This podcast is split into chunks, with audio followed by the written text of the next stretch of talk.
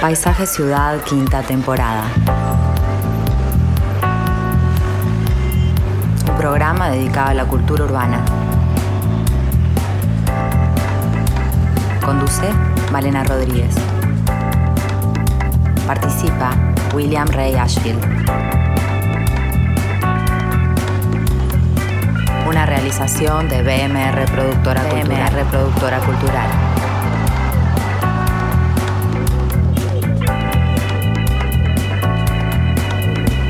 Mundo.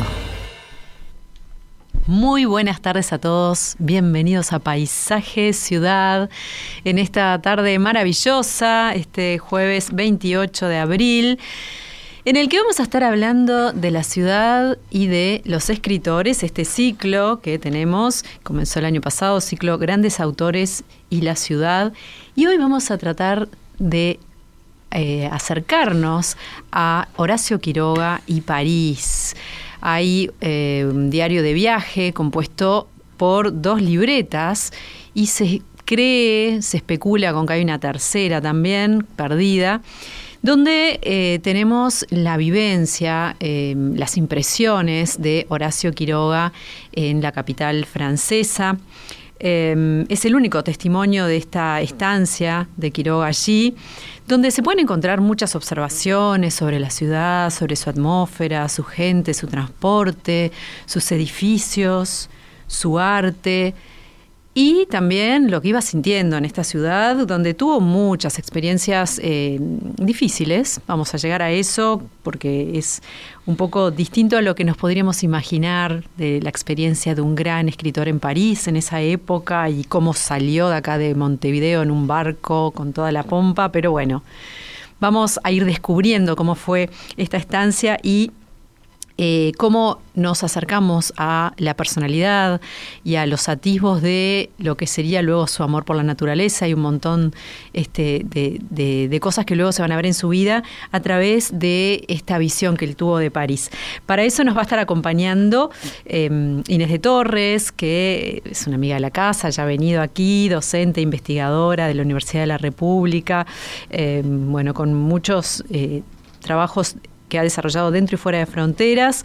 Eh, nos va a estar acompañando y ayudándonos a ver toda esta este, impresión que dejó Horacio Quiroga sobre París en el 900.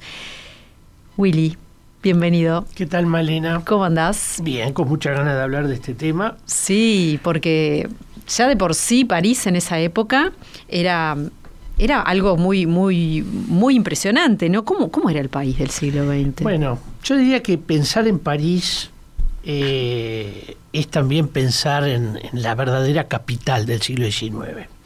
Existe un texto que resume, eh, en realidad, una obra mayor, un texto de, Walter Benjamin, escrito en 1939, cuyo título es precisamente ese.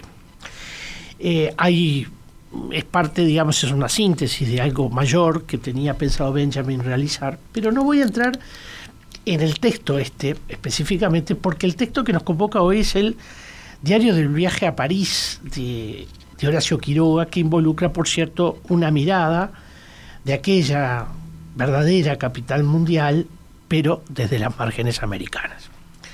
Sí me importa entender eh, esta dimensión de, de capitalidad cultural ¿eh? como verdadera meca este, inevitable de escritores y poetas, de artistas, de arquitectos y de una cantidad de, actores de todo el mundo, así como también políticos y referentes culturales, que añoraron llegar y conocer París aún cuando eh, las relaciones y escritos eh, cartas, diarios, ensayos, expongan, por cierto, muy distintas experiencias que van a oscilar entre la fascinación más absoluta, pero también eh, eh, con el desencanto. Es decir, van vamos a ver algunos autores que se desencantan, que tienen una primera idea que no es la que realmente termina eh, siendo la experiencia propia. El París de la primera mitad del siglo XIX, también me importaría mucho contextualizar ese París, eh, es por cierto muy distinto del de la segunda mitad. Esto es importante entenderlo. fundamentalmente porque la ciudad va a vivir eh, en, su, en su corpus urbanístico una suerte de complejas cirugías que se van a dar precisamente a partir de 1852, 1853. Al mismo tiempo que esas operaciones que va a llevar adelante un, prefecto de París, conocido como Jorge Eugenio Osman, o más conocido quizá también como el barón de Osman, destruye una parte muy importante del París histórico, del París medieval, por razones estratégico-militares, por razones económicas, de especulación también en el valor del suelo, etc. Pero va a inaugurar un tiempo nuevo de la ciudad, ahora sí, definitivamente moderna y alternativa. Se trata de una ciudad que, como bien la analiza Balzac un poco antes de las operaciones de, eh, de, este prefecto de París, este, en un texto Balzac habla muy particular sobre los bulevares de la capital francesa y que lleva el, el digamos el, el título bien interesante de historia y fisiología de los bulevares de París. Es decir, que habla en términos casi científicos de la ciudad, en términos de una ciudad como, como cuerpo humano.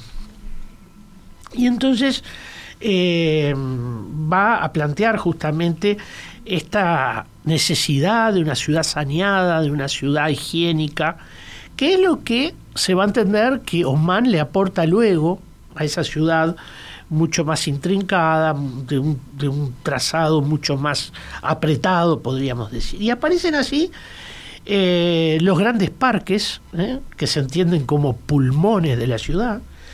Eh, aparecen las grandes avenidas. Ya había avenidas con anterioridad a Osman, pero se trazan nuevas avenidas que se entienden como las arterias de ese cuerpo y también se generan mercados que concentran la actividad de venta de, digamos de los insumos para para para comer verdad este y que se entienden como las, las cocinas de la ciudad. Y efectivamente los parques eh, nutren de aire puro pero también son ámbitos para la higiene social para eh, el buen intercambio, para dominar ciertas tendencias del ¿eh? cuerpo. Sí, sí, absolutamente, porque no es que yo lo sea, que estoy tratando de, de ver cómo se veía esto, ¿no? y también aportar el descanso necesario a las, a las clases trabajadoras. Pero Osman va a plantear dos grandes parques en París, el Bois de Boulogne, que es un, parque, yo diría, mucho más aristocrático, eh, digamos, de paseo de, del sector, si se quiere, con más poder adquisitivo, que eran abiertos y cualquiera podía llegar hasta allí, pero por su localización también va a generar otro parque, el Bois de Vincennes, más orientado hacia la clase trabajadora, y lo dice de manera muy, muy, muy específica. ¿no? Una ciudad que empieza, podríamos decir, a ganar uniformidad en, en ciertos trazados, eh, su imagen arquitectónica también, era una ciudad más variada, podríamos decir, en sus perspectivas, en sus arquitecturas y en sus trazados. Eh, ahora, en cambio, el gran bulevar es la imagen de París, más allá que todo París no es bulevares. Y también los remates de esos bulevares, ¿no? En grandes edificios, como por ejemplo la Avenida de la Ópera y el propio edificio de la Ópera de Charles Garnier, que remata la, la, perspectiva este, de, esa calle, de esa importante avenida. Eh, pero es también a partir de ahora un París que va a ir calificando su infraestructura, que va a ir eh, calificando sus equipamientos urbanos. Recordemos las magníficas estaciones de subte, ¿no? Y los ingresos, ¿eh? diseños de Guimard. O sea, eh, actores muy importantes del diseño empiezan a hacer sus aportes a los componentes de la ciudad. Y eso hace también de la ciudad de París una ciudad tan, tan linda, ¿no? Transporte es tan importante, ¿no? Para disfrutar la ciudad. Sí, claro, por supuesto. Y seguramente en ese momento también se valoraba eso. Mucho. Sí, sí, sí. Esto va, viene un poquito después de la presencia de Quiroga, eh, aunque Quiroga ya habla algo de, de, algún tren que sale por debajo. Este, Pero París es también un espacio de contradicciones, ya que en, en sus ámbitos públicos conviven distintas realidades sociales. Si bien aparecen recintos de exclusividad como el teatro, algunos cafés, los grandes restaurantes, la calle permite todavía identificar situaciones diversas, a veces extremas, además de una muy variable presencia extranjera y un fuerte cosmopolitismo. Eso, junto con Londres, son las grandes ciudades cosmopolitas de Europa en aquel momento. Y debemos entender a París como una realidad en proceso de cambio, de modernización continua. Si nosotros viajáramos a París en 1855, 60, 65, todavía podríamos ver grandes baldíos en los trazados recién realizados de las calles y por lo tanto no consolidada la nueva arquitectura. Y son pocos los autores que miran esto desde la literatura o desde el arte. Charles Baudelaire, por ejemplo, tiene un texto, este, Los ojos de los pobres, donde justamente va contando una muy triste relación entre una familia que mira de afuera eh, eh, un café de París y ve, eh, digamos, con, con orgullo nacional la mejora que se ha producido, pero ve también con preocupación que, bueno, que es un mundo al que no se accede. Y Eugenio Adgué, también un muy buen fotógrafo, nos muestra un París eh, yo diría magnífico, pero al mismo tiempo nos muestra ese París prostibular, ese París que recién ha abierto sus calles y hay conviviendo de pronto justamente un palacio con viejas eh, arquitecturas, porque todavía no se ha consolidado el tejido en su nuevo rol. Eh, algunas miradas diferentes se advierte también en los escritos de ciertos americanos que viven una experiencia dura, muy dura, como es precisamente el caso de Quiroga. Pero para esto no es que he venido a, digamos, a, contarles o, a narrarles esta columna, sino para charlar precisamente con la invitada de hoy. Bárbaro, tenemos un panorama así de cómo es esa estructura que recibe a Horacio Quiroga ahí sobre el 900, que él en realidad va, eh, se ha querido establecer un poco por qué es que va, ¿no? Y hay como unas ideas que va a la exposición eh, y bueno, vamos a seguir especulando en minutos nomás con Inés de Torres.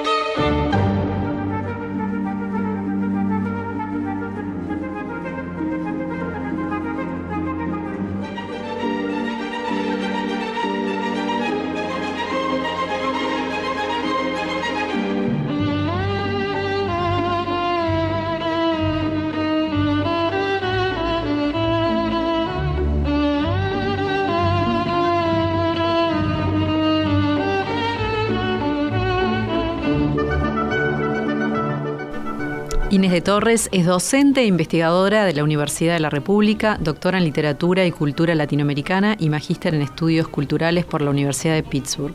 Su trabajo, desarrollado dentro y fuera de fronteras, tiene un fuerte énfasis interdisciplinario. Bienvenida Inés. ¿Qué tal? Muchas gracias por recibirme acá. Siempre es un placer estar con ustedes. Igualmente, este siempre venís con temas maravillosos. Divino, hablar de literatura y ciudad y de Quiroga, precisamente. Quiroga y París, ¿no? Es como, como que, ¡pum! viene como un contraste ahí. Es un, contraste. Sobre todo la luz de lo que vino después, porque en aquella época, cuando se fue, ¿no? De, cómo fue su partida a París. Y bueno, su partida a París, tenemos que pensar que Quiroga tiene 22 años, ¿no? Es un jovencito, es un jovencito que hasta ese momento ha estado eh, en Salto, este, donde había una actividad cultural importante, pero este, eh, pensemos todo en términos relativos y Montevideo también en términos comparativos, con Buenos Aires, por ejemplo, tenía una actividad eh, eh, reducida este, en Salto, si bien Quiroga, este, bueno, acababa, eh, acababa de, tener una experiencia para él frustrante y frustrada, que fue la revista de Salto, o sea, el, que puede haber sido uno de los de los detonantes que desencadenó, que adelantó este viaje a París hacía un mes y medio aproximadamente, que, que la revista de Salto, que había sido un emprendimiento que había, él, había iniciado con, con, una serie de amigos este, de, que lo acompañaron prácticamente toda su vida, eh, había, había terminado, la habían dado por, por cerrada, digamos, él escribe ahí un, un, este, un texto de cierre bastante, bastante mm, desengañado, en fin, por la... Entonces, quizá lo que, lo que tenemos que imaginar es que este joven de 22 años, este, frente a este fracaso, digamos, este, de la revista de Salto, eh, bueno, apura un poco las cosas, eh, trata de hacerse con, con, la herencia que le correspondía por parte de, su padre y eh, saliendo desde Salto, porque hay que recordar que, o sea, el, el, el, buque, él, sale de Salto ya, el, viaje en barco empieza... Empieza en este, Salto. empieza en Salto. Venía por el río Uruguay. Sí, después... sí, sí. Este, después él baja en Montevideo, ¿verdad? Donde hace, incluso ahí también hay algunos detalles, pregunta por unos libros de Lugones, que a quien admiraba grandemente, y recién después este, parte para, para, Europa, llega este, a París vía Italia porque el, barco donde él iba este, eh, pasaba por Italia. Y entonces es un joven, él, dice en algún momento, estoy saliendo y me siento como un predestinado, hay algo extraño, hay como una especie, no se sabe muy bien, este, claramente, eh, cuáles fueron los, motivos exactos. Lo que sí sabemos es que no fue, por ejemplo, como años más tarde eh, fue Rodó, por poner un ejemplo, ¿no? Es decir, que Rodó no llegó a París, pero iba a llegar a París si no hubiera muerto en, este, en Italia, ¿verdad? Mm.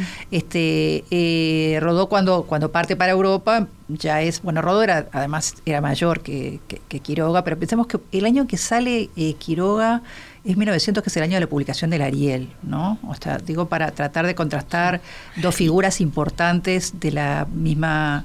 Este, y, es también el año de la exposición de París, aunque cuando él llega todavía le falta mucho a esa exposición. O sea que es un año bien importante. Es un año bien importante.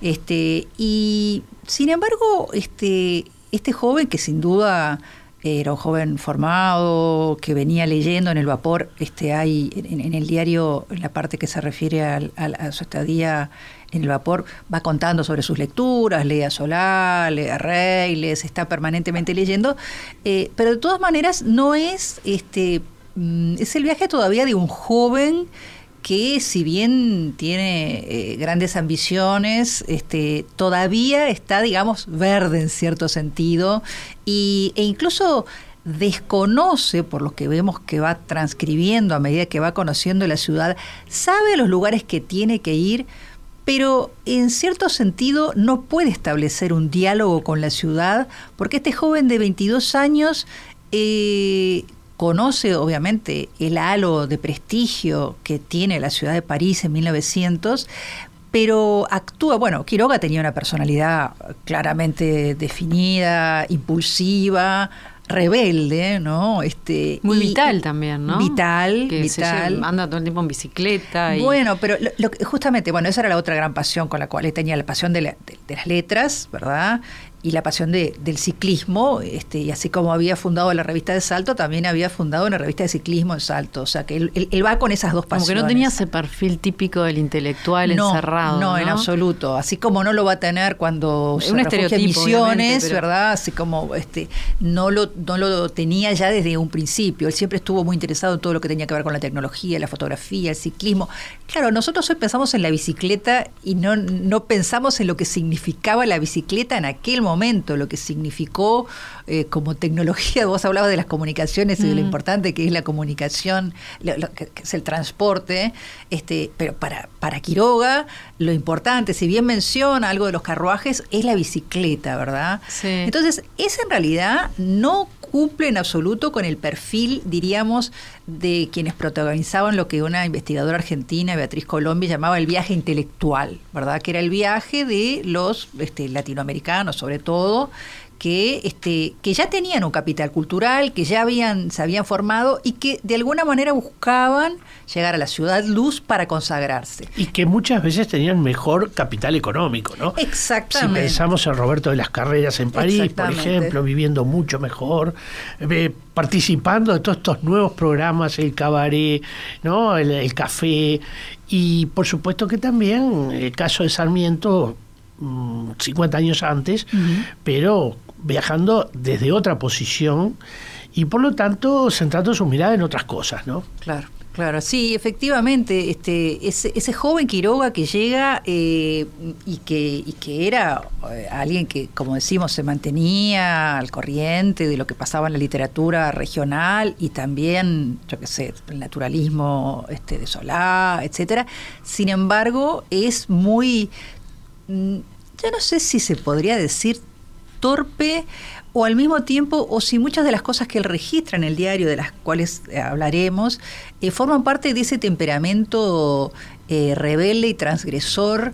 Es como si de alguna manera el, el viaje para él fracasa, pero es como si de alguna manera él también hubiera buscado que fracasara, porque hace todo lo que no tiene que hacer. Además de que hay una circunstancia externa que se queda sin plata. Bueno, hay una cosa como un poco, este, no sé si, no sé si como no previsiva o como alguien que, vive de una manera como muy eh, este, impulsivamente, ¿no? Que no cuida, que no. que no es tanto así, porque ¿Ah, Quiroga, no, Quiroga además es uno de estos individuos, y esto no solo en su viaje, sino a lo largo de toda su vida era un tipo muy metódico en el registro de los gastos, de ah, cada una de sus cosas. Incluso él es uno de los que, este, desde Buenos Aires, posteriormente, va a ser uno de los que luche por los derechos de autor y por, por e, e, ese, digamos. en un momento Rodríguez Monegal habla como que es un niño un poco mimado, que se gasta todo. Es un niño mimado, sí, en ese sentido. Bueno, pensemos que venía, bueno, este, con eh, la muerte lo va a acompañar, la muerte le va a acompañar a él, la muerte de seres queridos en situaciones trágicas lo va a acompañar siempre. Ya en aquel momento, cuando este joven se va, eh, su padre eh, había muerto, su padrastro también, ambos en circunstancias trágicas, y él tenía este, era un dandy, o sea, distinta a la imagen de, del Quiroga que, asociamos después, ¿verdad? Con sí, estamos con esa imagen barbuda. Sí, sí, él tenía ese talante que intenta desplegar en París, pero lo que pasa que eh, en cierto sentido le falta este le falta todavía para poder este hay quienes dicen que justamente el viaje a París fue para él este un fracaso porque fue una gran herida narcisista mm. este joven que se vislumbraba en el buque como alguien predestinado quizá o sea sin saber muy bien por qué pero bueno París se llega se encuentra con una ciudad en la cual, en primer lugar, él no puede decodificar muchas de las cosas. Él va a los lugares donde sabía que tenía que ir, bueno, al Louvre, por ejemplo, ¿verdad? Yo que sé, a la Exposición Universal. Pero en realidad, por ejemplo, a mí siempre me hizo mucha gracia la forma cuando, como describe las gárgolas de Notre Dame, por este, si me permiten, le, cito, dice, eh, las gárgolas de Notre Dame las describe como, cito, canalones para el agua en forma de pescuezo de bicho raro, rectos y avanzando a la calle. O sea, digamos, no había el concepto de una gárgola, no lo, no, lo tenía, por decir así, ¿no? Entonces, es decir, este no tenía lo que de pronto, bueno, ni que hablar Rodó, ¿no? Que, que, cuando llega ya en otra edad, en otra madurez, o sea, interpreta, puede dialogar con la ciudad porque comparte los mismos códigos porque tiene un capital cultural que el joven Quiroga no tiene en ese momento. Entonces veo unos, pescuezos de bichos raros en estas gárgolas que en general eran consideradas y son consideradas justamente como una maravilla. Sí, incluso hay momentos que uno piensa que es una humorada mm. y, y no sabe bien porque dice, estoy buscando aquella que aquella gárgola que arregló, acomodó Quasimodo, dice, sí, ¿no? este, Entonces, eh, mm, parecería como que la ficción se vuelve tal realidad que, efectivamente está buscando eso, ¿no? Eh, este es un juego interesante, a mí me llama mucho la atención, en particular, qué cosas mira de París, ¿no? Sí. ¿Dónde, dónde pone su mirada? ¿Qué cosas mira del Louvre? ¿Qué tipo de de obra artística observa, ¿no? que es en realidad una obra artística del pasado en su mayoría, salvo algunos autores más contemporáneos, pero eh, digamos, no se está centrando tanto en las expresiones más de vanguardia que todavía no han llegado, pero le falta muy poquito. Mm. Sin embargo, pero podría fijarse en la obra de la Nouveau, por ejemplo, ¿no? Y no hay registro, no. no, hay registro de eso, sí. Este, sí, es curioso, como digo, eh, la misma exposición universal, le llaman, los pabellones que le llaman la atención, no son de pronto necesariamente los que han sido considerados más importantes. Este, y además está bastante solo, eh, quizá por temperamento, quizá por, por este, eh, también porque hay una, una distancia entre los uruguayos o latinoamericanos que están instalados allí y él mismo, distancia que él eh, profundiza, digamos, en cierto sentido. Este, hay una, porque otro de, las, de los eh, elementos fundamentales en este viaje iniciático, ¿verdad? Esta especie de bautismo que era para los artistas y escritores ir a París en aquel momento, era, bueno, eh, reunirse en los cenáculos, en los cafés, con las figuras prestigiosas, aunque sea para bichar, digamos, ¿no? Pero reunirse, este, y bueno, no hay demasiadas este, eh, menciones a, estos encuentros con los cenáculos, pero hay una muy interesante que es este en, el café Cirano, Cirano será, este, donde se reúnen eh, varios latinoamericanos y españoles también, y su encuentro con Gómez Carrillo, un intelectual guatemalteco muy importante, con este, digamos, una una persona que cualquier eh, latinoamericano más joven eh, le hubiera dispensado, digamos, este, en fin, ciertos honores, ¿verdad? Cierto, cierto respeto. Este, eh, bueno, eh, más allá de, decir, eh, estar, ser registrado por una de estas personalidades, en este caso fue Gómez Carrillo, pero podía haber sido cualquier otro, este, formaba como parte de las prácticas de sociabilidad obligadas, de una serie, digamos, como podríamos decir, una sucesión de, pasos que podían eh, llevar a la persona involucrada a ascender, digamos, en los integrarse un poco, ¿no? integrarse. internacional. Este, y sin embargo, la, la, anécdota es, genial, este, porque lo que refiere Quiroga es que en determinado momento estaba sentado él en una mesa al lado, estaba Gómez Carrillo hablando con Machado, Emir Rodríguez Monegal dice que ese Machado puede ser Manuel Machado, que en aquel momento estaba en París. Y entonces lo que se le ocurre a Quiroga para entrar en contacto con esta personalidad, en fin, con este hombre que era un hombre grande y todo, dice, diga Carrillo, ¿usted habla guaraní? Imagínate que realmente, digamos, este, eh, eh, además Gómez Carrillo era guatemalteco, ¿no? Y Gómez Carrillo no le, este, no le da corte, ¿verdad? Sigue hablando de otra cosa, hasta que insiste, dice, pero usted habla guaraní, dice, ¿qué, qué, qué, qué guaraní? ¿De qué me está hablando? Dice, pues el idioma de América le dice, este, no, no, dice, no hablo guaraní. Y le pregunta a otro, ¿y usted, Montealegre, habla guaraní? Y al final los tiene medio cansados. otra el hombre. Sí, sí, pero además, este, y, le dice, eh, este, pero hombre, dale con el guaraní. ¿Usted habla inglés? me preguntó. No, le contesté. ¿Y alemán? Tampoco. Entonces, digo, un desencuentro, Un desencuentro. Pero además, fíjate, digamos, estamos en París. Igual que vanguardista, este, qué vanguardista eh, eh, Quiroga con estos temas. Yo no sé si vanguardista es la palabra. Para, para lo que se vendría después, provocador, diríamos. Es una cosa, porque imagínate. Pero está defendiendo algo muy americano de alguna manera. Sí, eh, si lo, ahora, mirado, digamos, desde el presente, que sabemos, ¿verdad?, que fue a misiones y todo, pero todo, o sea, incluso el viaje con Lugones a misiones es posterior, o sea, todavía no... Este, es más como una provocación de joven, ¿verdad? Este, eh, porque era, era evidente que un guatemalteco, ¿verdad? Este, yo que sé, que había vivido, o sea, que vivía hace muchos años en, París, no iba. Claro, pero hay que recordar también que, que, que Carrillo había escrito un muy lindo libro sobre la Ciudad de México, que era un individuo que no era eh, bueno, de esos americanos en Europa olvidados de América. Olvidados de América. Sino que era un individuo que. Eso es cierto. Que posiblemente en esa charla de café también estuviese estuviesen todos hablando de América, ¿no? Eh, hay un lugar, digamos, donde América es quizá un sueño en el París de la época y no está presente prácticamente en ninguna parte de la ciudad.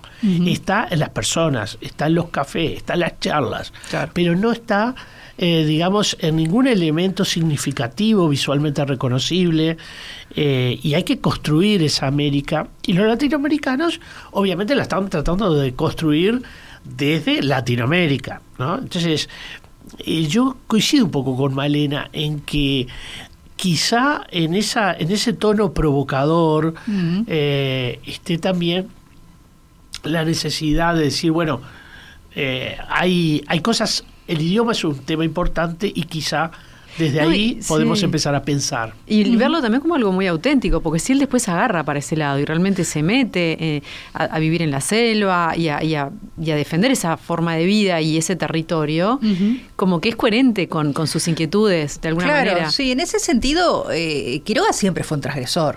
O sea, a lo largo de su vida fue un transgresor. Entonces, esto sería difícil, bueno, inimaginable ver esta, porque además esta, esta, no es, digamos, no estamos hablando incluso tal como él lo relata, no es que se sentó y le dijo, bueno, este, no sé, quisiera hablar, o sea, es como, sí, como que lo tira. De, una mesa, de, una mm. tribuna a otra, ¿verdad? un disparo. Este, claro, como un disparo, ¿no? Tantos disparos terribles que tuvo Quiroga en su vida, mm. este, y además insistiendo, no elaborando, sino justamente, bueno, en ese sentido sí, eh, podríamos decir que por un lado vanguardista, o podríamos decir modernista, estoy pensando en, en Roberto de las Carreras y la la paseándose por Boulevard Sarandí con, el, con la, la, mancha de sangre, ¿verdad? Eh, entonces, en ese sentido, sí, es como casi un gesto de, de, un provocador, de alguien que larga, digo, no siguiendo esas pautas tradicionales, civilizadas, de de pronto decirle, bueno, quisiera, ¿por qué no pensamos en el guaraní o algo así?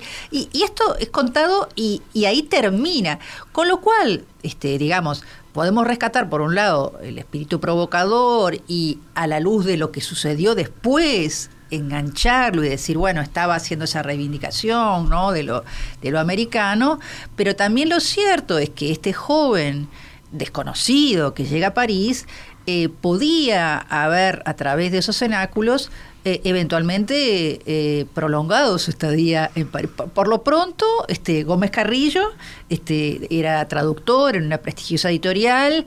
Eh, claro, bueno, no, no, este, no se maneja aparentemente Quiroga demasiado bien con el francés por algunas alusiones que hace, pero bueno, algo sí, porque este algo, algo así se manejaba, pero digo, el hecho de que él mismo haya tenido estos desencuentros con, este, también hizo que quedara relegadas las posibilidades de su estadía en París eh, digamos, quedaron disminuidas, porque eh, lo que pasa es que él se va quedando solo. Se va quedando solo, se va quedando sin plata, mm. a pesar de que, ojo, él llega y se establece en un hotel, no va, un, no, no, llega y se va a un hotel de lujo, no, no, no, él llega y, busca una habitación barata, consigna cuánto, después se muda a otro lugar mm. más barato, pero de todas maneras, estamos hablando de un joven sudamericano que iba a conciertos y que no le mandaba pedir plata y no llegaba, y no llegaba, y no llegaba, y no, llegaba. las cartas, No llegaba las cartas porque había algo mal en la dirección que él mandaba. Entonces él empieza a sufrir la humillación de no tener, porque lo dice, no tengo hambre, no tengo con eso, qué comer. pasa hambre. A mí me impresiona cómo habla del hambre que pasa. Y también me impresiona cómo también la, luminosidad de lo que él ve muchas veces está vinculado al espacio eh, libre, a la naturaleza. Vamos a escuchar estas palabras de, este, de él eh, que nos lee eh, Natalia Costa, nuestra productora. París es una buena cosa algo así como una sucesión de avenidas de mayo populosísimas, llenas de luz, de gente corriendo, hablando en la calle, de turcos, de bicicletas, de deslumbramiento. Estoy en el Bois de Boulogne. Hace un día espléndido, un día de América, sin viento, sin frío, casi calor, con un sol radiante y limpio. Qué grande es París así, sin brumas y oscuridades, abierto a los cuatro vientos del bienestar y la gloria. Es como que, ¿no? E, el sol, el aire, lo verde. Sí, la, Avenida de. Mayo que decía Willy es bien importante que la, la analogía que establece es este, bueno, porque además Salto tenía una conexión en aquel momento con Buenos Aires mucho más directa que con Montevideo. Claro, el tema es que no existe una avenida análoga, no. entonces, Claro. eh, en el país como para, para esa buena comparación, ¿no? Que es el caso de el caso de la Avenida de Mayo, quizás mucho más parisina que cualquiera de Montevideo. Claro. Este, y un lugar que, eh, que él, este, digamos, aparte de, de- los, digamos, las instalaciones como eh, la Exposición Universal o el Louvre, dentro de los, eh, los cafés, como estamos hablando, dentro de los lugares al aire libre, justamente el Bois de Boulogne, eh, de- del que tú hablabas al principio, es el lugar, eh, uno de los lugares más frecuentados este, por Quiroga, porque justamente allí también se desarrollan eventos eh, ciclísticos. Este, y entonces para él es, es, un, es un atractivo, incluso en el, en el diario que está, hay algunas, este, que fue la edición que hizo Rodríguez Monegal, en donde hay eh, se reproducen algunos dibujos que eh, Quiroga hacía al, al costado de en sus cuadernos de viaje. Y entonces este hay un dibujo digamos del Bois de Boulogne que es muy muy gracioso porque en realidad es como si fuera un cuadrado y una serie Lleno de de, serpentinas. de serpentinas laberínticas este pero él lo que está pensando es en los en los trayectos en bicicleta verdad y en este y en la importancia y, y- y la bicicleta es algo que que este que, que- que aparece él se compra una bicicleta para y uno dice se la compra para recorrer París pretende ser un flaner en bicicleta y en realidad eh, no más bien parece ser que es la velocidad lo que lo Sí, sí. deslumbra él, Dice ¿no? un momento, porque el gran atractivo de la bicicleta consiste en transportarse, llevarse uno mismo, devorar distancias, asombrar al cronógrafo y exclamar al fin de la carrera, mis fuerzas me han traído. Exactamente. Parece, parece el manifiesto de Marinetti, ¿no? Sí, Es sí, decir, sí, sí, la velocidad, esa- velocidad. Y eso justamente conecta con la modernidad de una manera única, porque la velocidad es un factor clave, Sí. de, es casi un, un- gran emblema de la modernidad, ¿no? Y yo creo que también llama la atención que él conoce el nombre de todos los grandes ciclistas que están en el velódromo, sí, sí. eh, casi más que muchos de los escritores franceses del momento. Exactamente, su gran pasión, o sea, la, la pasión por la bicicleta. Por eso, digamos, este, en ese sentido también es, digamos, un. Aquí sí es como un adelantado, un vanguardista en el sentido de, como tú bien decías, ¿no? Muchos de los de, los manifiestos de vanguardia, ¿verdad? Justamente es la, la eh, eh, manifiestan la exaltación de la velocidad y de la máquina, ¿no? Y Quiroga tuvo siempre esa eh, esa pasión por todo lo mecánico, lo artesanal, es decir, no era un letrado, entre comillas, diríamos, típico que despreciaba todo lo que tuviera, bueno, su propia casa construida en Misiones, ¿verdad? El, Este, el, el- a ver, el sportman ¿no? Es una figura moderna también. Claro. El individuo que hace deportes, ¿no? Claro. El remero, Claro. el, el- el que está en la bicicleta, el futboler. Son todos personajes que están naciendo en la modernidad, ¿no? Sí. Y, y creo que hacen también a la imagen de la ciudad moderna, acompañan eh, con su presencia esa dinámica. Yo quiero recordar que, que una de las cosas que un poco afecta negativamente eh, acerca de la mirada de París a Sarmiento, repito, 50 años antes, es el movimiento, el exceso de gente los vehículos que casi lo atropellan al cruzar la calle. Esa Choca extremada dinámica que tenía la ciudad para un individuo de provincia como era Sarmiento o apenas de unas ciu- ciudades medianas eh, es un impacto que no siempre cae bien ¿no? o sea que eh, ahí hay una dinámica urbana a la cual todavía desde América el que no ha estado allí no está acostumbrado y no siempre le sienta bien. Por eso es interesante esa actitud tan moderna de, de Quiroga de querer tener una bicicleta y recorrerla desde la velocidad. Hacemos un pequeño corte y ya venimos.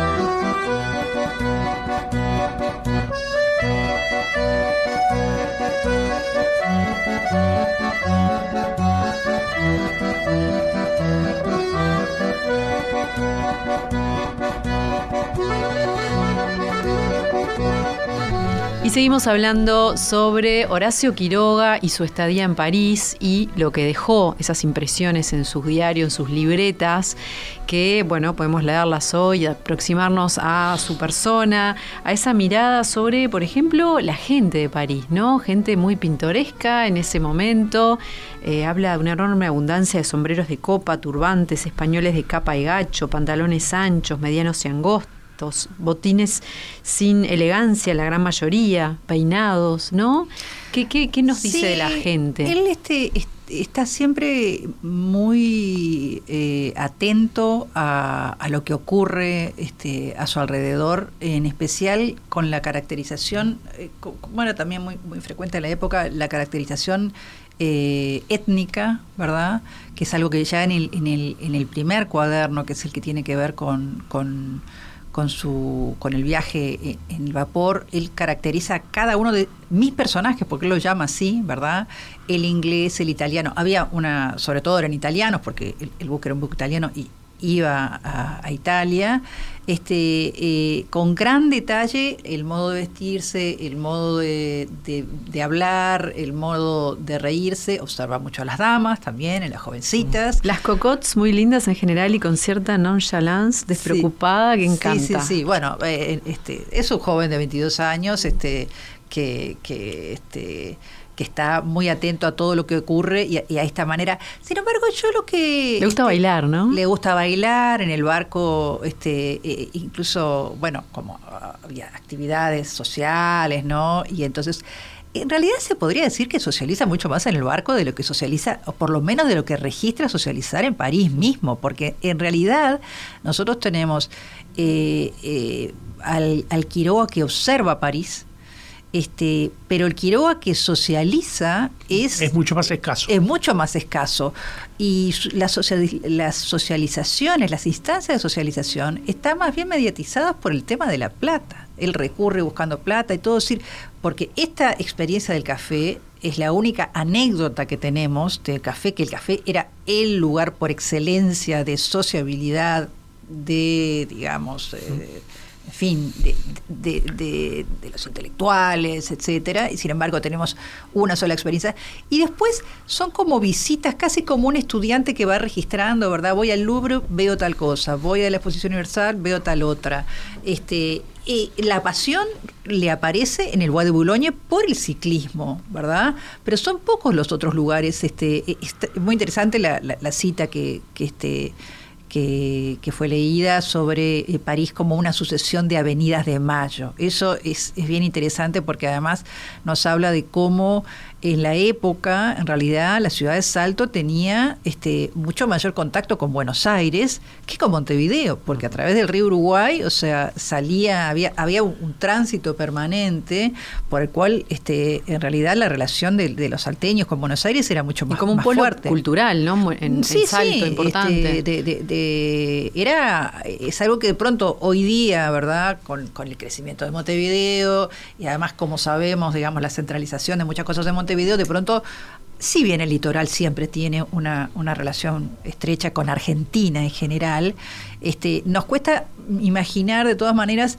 que Salto tuviera mayor contacto con Buenos Aires que con Montevideo, pero así era efectivamente. Entonces, y no había además este, como bien dijiste tú, este Willy, un equivalente a la Avenida de Mayo en, en el Montevideo de aquel entonces, ¿verdad? No, quizás es interesante también que podamos imaginar qué implicaba el cosmopolitismo de la época en relación al cosmopolitismo de hoy, ¿no? Porque eh, si pensamos en la presencia de orientales, de chinos, de japoneses, hoy en París, posiblemente nos estamos viendo a personas que se visten igual que nosotros, que eh, se notan en, los rasgos faciales sus, sus pertenencias a otras culturas o a otros pueblos. Pero en la época esto además estaba acompañado de un vestir distinto. Entonces, cuando describe al chino, lo describe, ¿verdad?, con su larga trenza, con sus elementos de vestimenta de otro color, con otra Menos globalización, ¿no? Claro, o sea, estaba globalizado París en alguna medida, porque es muy cosmopolita, pero cada parte llega allí con su vestimenta. Con... Entonces, la, la dimensión pintoresca de esta de este político es diferente a la de hoy. Quizás sí es verdad que todavía podemos ver en París, eh, digamos, a los musulmanes, por ejemplo, Mm. con, con su vestimenta, porque quizás más la religión Mm. que la dimensión cultural les está marcando una manera de vestir. En la época, eh, yo creo que, que, que esa dimensión habla de los turbantes, habla de, de los españoles con capa. Si uno, en cambio, fuera a Madrid en la misma época, no vería esta, esta pluralidad de culturas, de pueblos, de vestimentas. Solo en Londres eh, podría ser equiparable esta, esta dimensión que París tiene por aquellos años. Y hay una cosa que a mí me resultó interesante, releyendo para, para venir a este encuentro este, el prólogo de Mi Rodríguez Monegal al diario. Es una cita que no está en el diario, sino en, en- en correspondencia eh, de Quiroga sobre el viaje a algunos de sus amigos, no sé si Delgado, Briñole, pero este, dicen que eh, lo llamaban, él dice que lo llamaban Mon Petit Joli Arabe.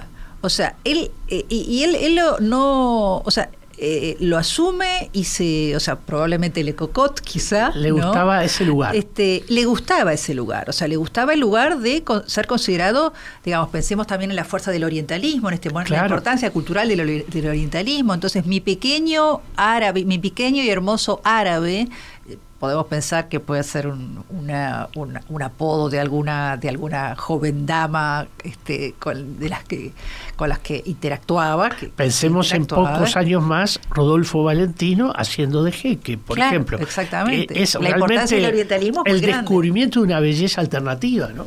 pero él eh, digamos él lo asume con con este y hay en- incluso en el diario yo noté ahora no, no recuerdo este no mm, hay otra él, él, él se, se usa el adjetivo árabe para referirse a sí mismo también no me acuerdo si en relación a la ropa Sí, ah, con Rubén Darío, ¿no? Con algo con Rubén Darío, ¿no es? Puede ser, pero está esa, digamos, él, él- él se siente cómodo dentro de, lo, de- dentro de ese lugar marginal, Mm. al mismo tiempo que por otro lado, eh, este, eh, eh, sin duda quisiera por lo menos ser reconocido, ¿no?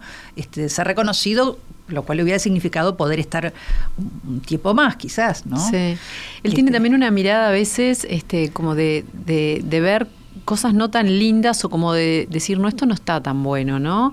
Por Sí. ejemplo, cuando Sí, sí. habla de este, cosas que le impactaron como decadentes, ¿no? En Notre Dame, eh, que le da como una impresión parecida al Panteón o la Madeleine.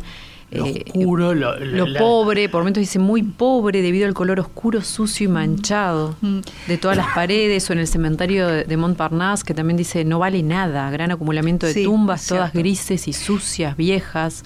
¿Hasta dónde se debe, no sé, este, Claro, porque en realidad sí, él es muy, muy sincero en, en- en este. Pensemos también que es un, un registro de una escritura del yo, digamos. Un, un- un- un- un diario de viaje siempre está en ese Claro. estatuto eh, ambivalente, híbrido, digamos, en de, eh, pa- para quién es el diario, La ¿no? este, charla para otros y para mí mismo. Claro, es, Mm. es algo donde él registra por un lado, supuestamente es un documento este digamos eh, para sí mismo pero el diario y sobre todo en alguien en fin con veleidades este, intelectuales siempre está esa esa fantasía quizá verdad que puede llegar a ser leído. Él es muy sincero como tú decís las cosas que le gustan y las cosas que no le gustan.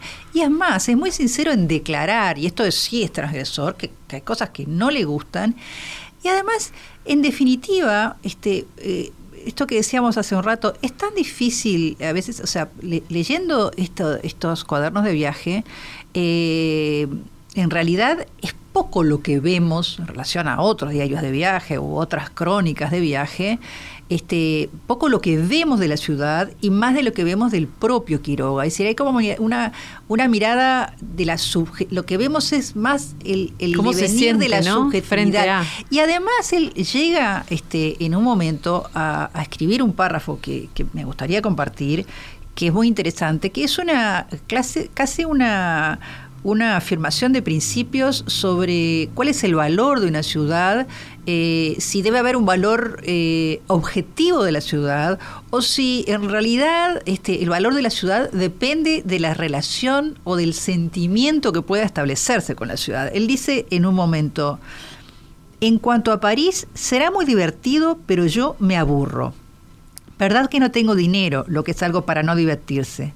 De todos modos, es hermosa ciudad aquella en que uno se divierte, ya se llame París o Salto, o sea, equiparando París o Salto, ¿no? El tema humano, si no vivís, si no tenés una experiencia humana en la ciudad. Dice, ¿por qué he de decir yo que no hay como París si no me divierto? Quédese en buena hora con él los que gozan, pero yo no tengo ninguna razón para eso.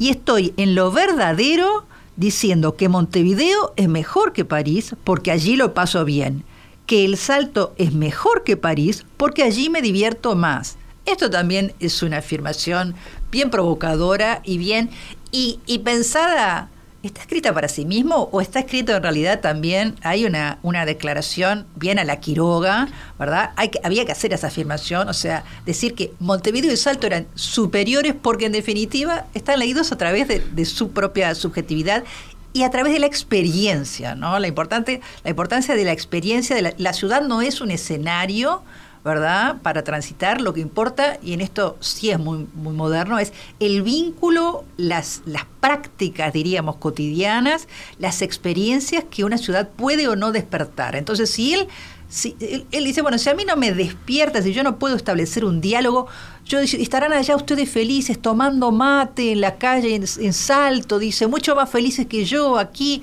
porque si estoy comiendo pan con queso y mate, mientras mm. yo acá estoy en unos cafés, ¿verdad?